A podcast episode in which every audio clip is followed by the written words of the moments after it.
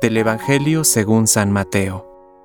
El reino de los cielos se parece también a una red que se echa al mar y recoge toda clase de peces.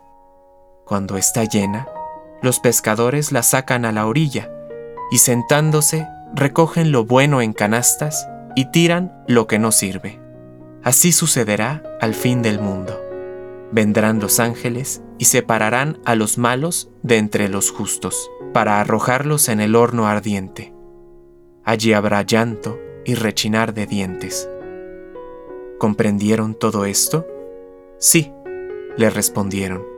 Entonces agregó, todo escriba convertido en discípulo del reino de los cielos se parece a un dueño de casa que saca de sus reservas lo nuevo y lo viejo.